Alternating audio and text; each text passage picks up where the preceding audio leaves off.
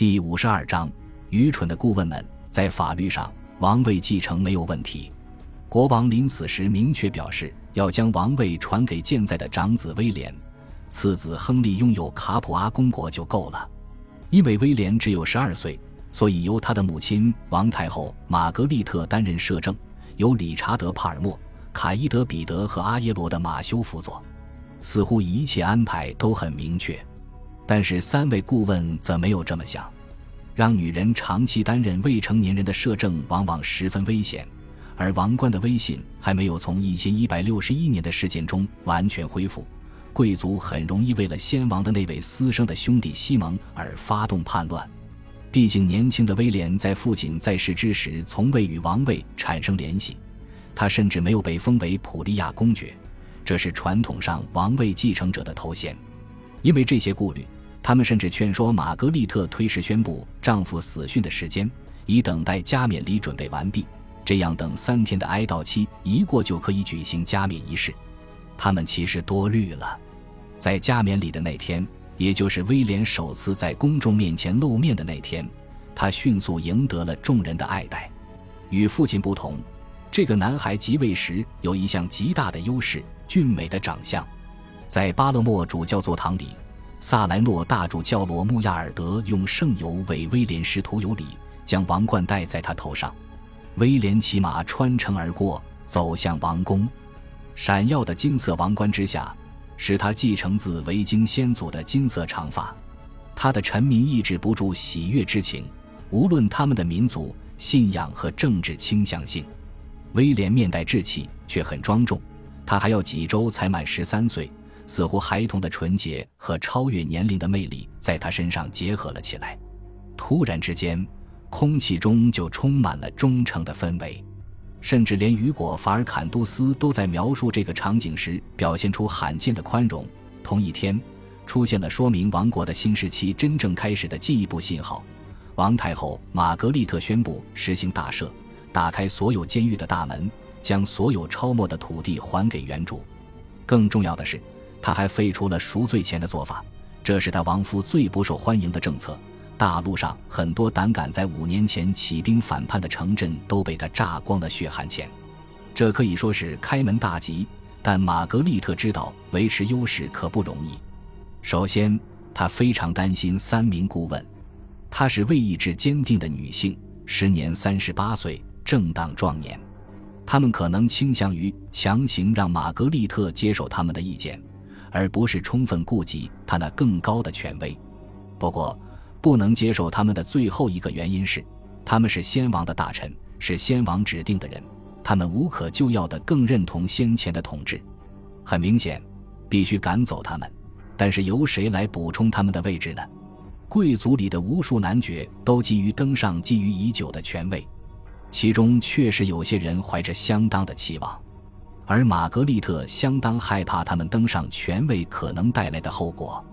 这些贵族一次次显示他们的忠诚其实相当脆弱。拿起武器对抗的丈夫，将他和他的儿女监禁起来的，正是这些人。允许他们参与政府中枢事务的话，西西里岛的封建地产就会激增，岛屿就会变得跟普利亚和坎帕尼亚一直以来的那样难以控制。接下来。这又会加剧已在暗中滋长的宗教仇恨，到最后，早晚会出现针对他和他儿子的政变，而他无力处理这种局面。幸运的是，马修·伯内鲁斯倒台之后，贵族团体已经没有任何强有力的领袖，似乎也失去了大部分凝聚力。随着时间的推移，他产生不了真正的威胁。玛格丽特可以去别处寻找帮助，教会一直存在。但是教会经历了相当大的变化，跟中世纪的许多高级教士一样，西西里王国的主教和大主教更多的是政治家，而不是教士。他们中有不少从未靠近过他们的教区，而是一直待在巴勒莫的宫廷中，互相管闲事、吵架、拌嘴、搞阴谋诡计。其中最有能力、最有影响力的是理查德·帕尔默。因为他不去教区，所以到一一百六十九年才被正式祝圣为叙拉古主教。这是他当选叙拉古主教的十四年后了。一一百六十一年，主教们将威廉从叛乱者手中拯救出来时，理查德在其中发挥了重要作用，他因此成为先王最亲密的顾问。但他傲慢自大，广泛受人讨厌。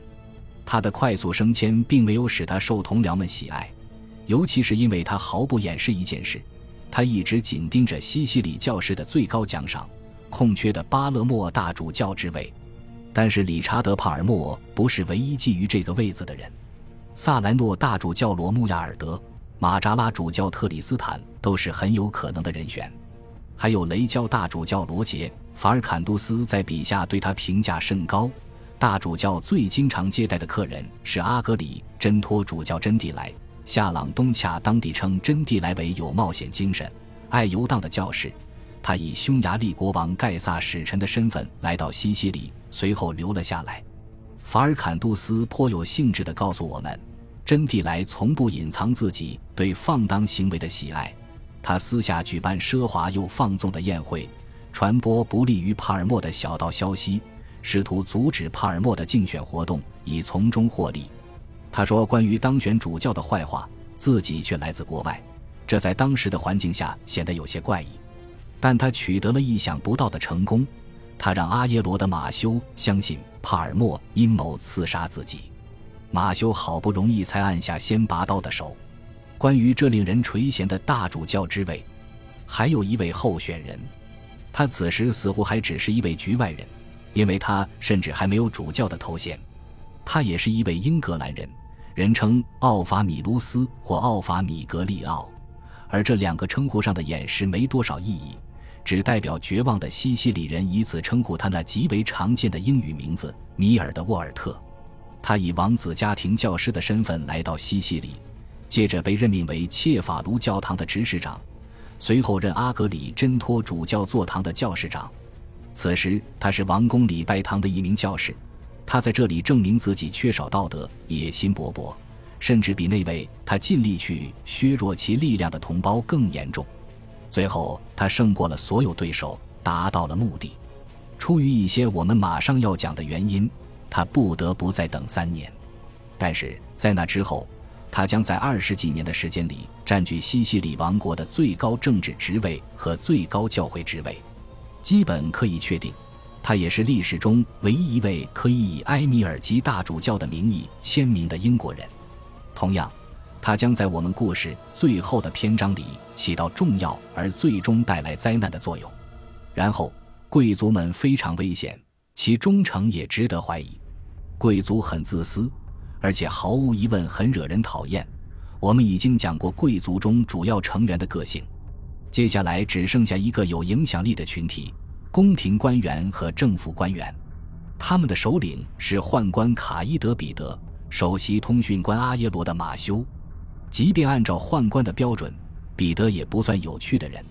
不过，在一一百六十一年，他证明了自己对国王及其家族的忠心。他的行政效率也完全没有问题。马修能力出众，他最近完成了一项艰巨的任务。而且有可能只有他能完成这项任务，就是靠记忆恢复所有土地和封邑的注册情况，以代替在叛乱中毁掉的土地记录。